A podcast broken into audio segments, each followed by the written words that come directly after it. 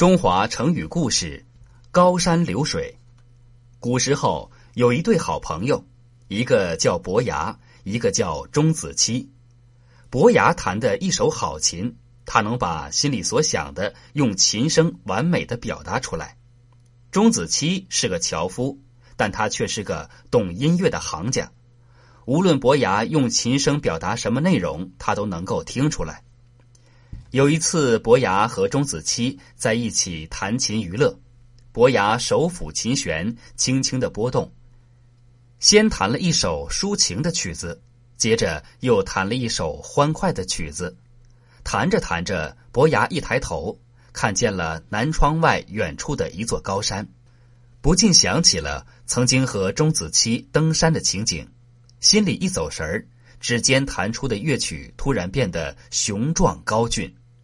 钟子期微闭着双眼，正沉浸在欢快的音乐声中，忽然听到琴声突然变得高昂激越，不由得睁开双眼，高声喝彩道：“好啊，高峻的像泰山一样。”伯牙见到钟子期，立刻听出了自己的琴声表达的意思，会心一笑，故意又变了个调子。转眼间，琴声变得宏大壮阔，好像江水一泻千里。钟子期又喝彩道：“好啊，浩荡的像江河奔流一样。”伯牙又接连变了几个曲调，钟子期都能够准确的判断出来。后来，两人又携琴同游泰山。他们走到泰山的北面时，突然遇到了暴雨，两人赶紧躲到岩石下面避雨。狂风夹裹着雨点，抽打着山石劲松，泰山的一切都隐没在雨幕中，耳边只能听见暴雨的喧嚣声。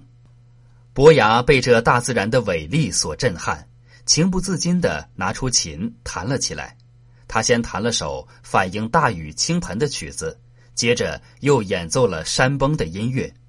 他刚弹完，钟子期就开玩笑说。我们的处境很危险，不仅面对狂风暴雨，还有山崩地裂呢。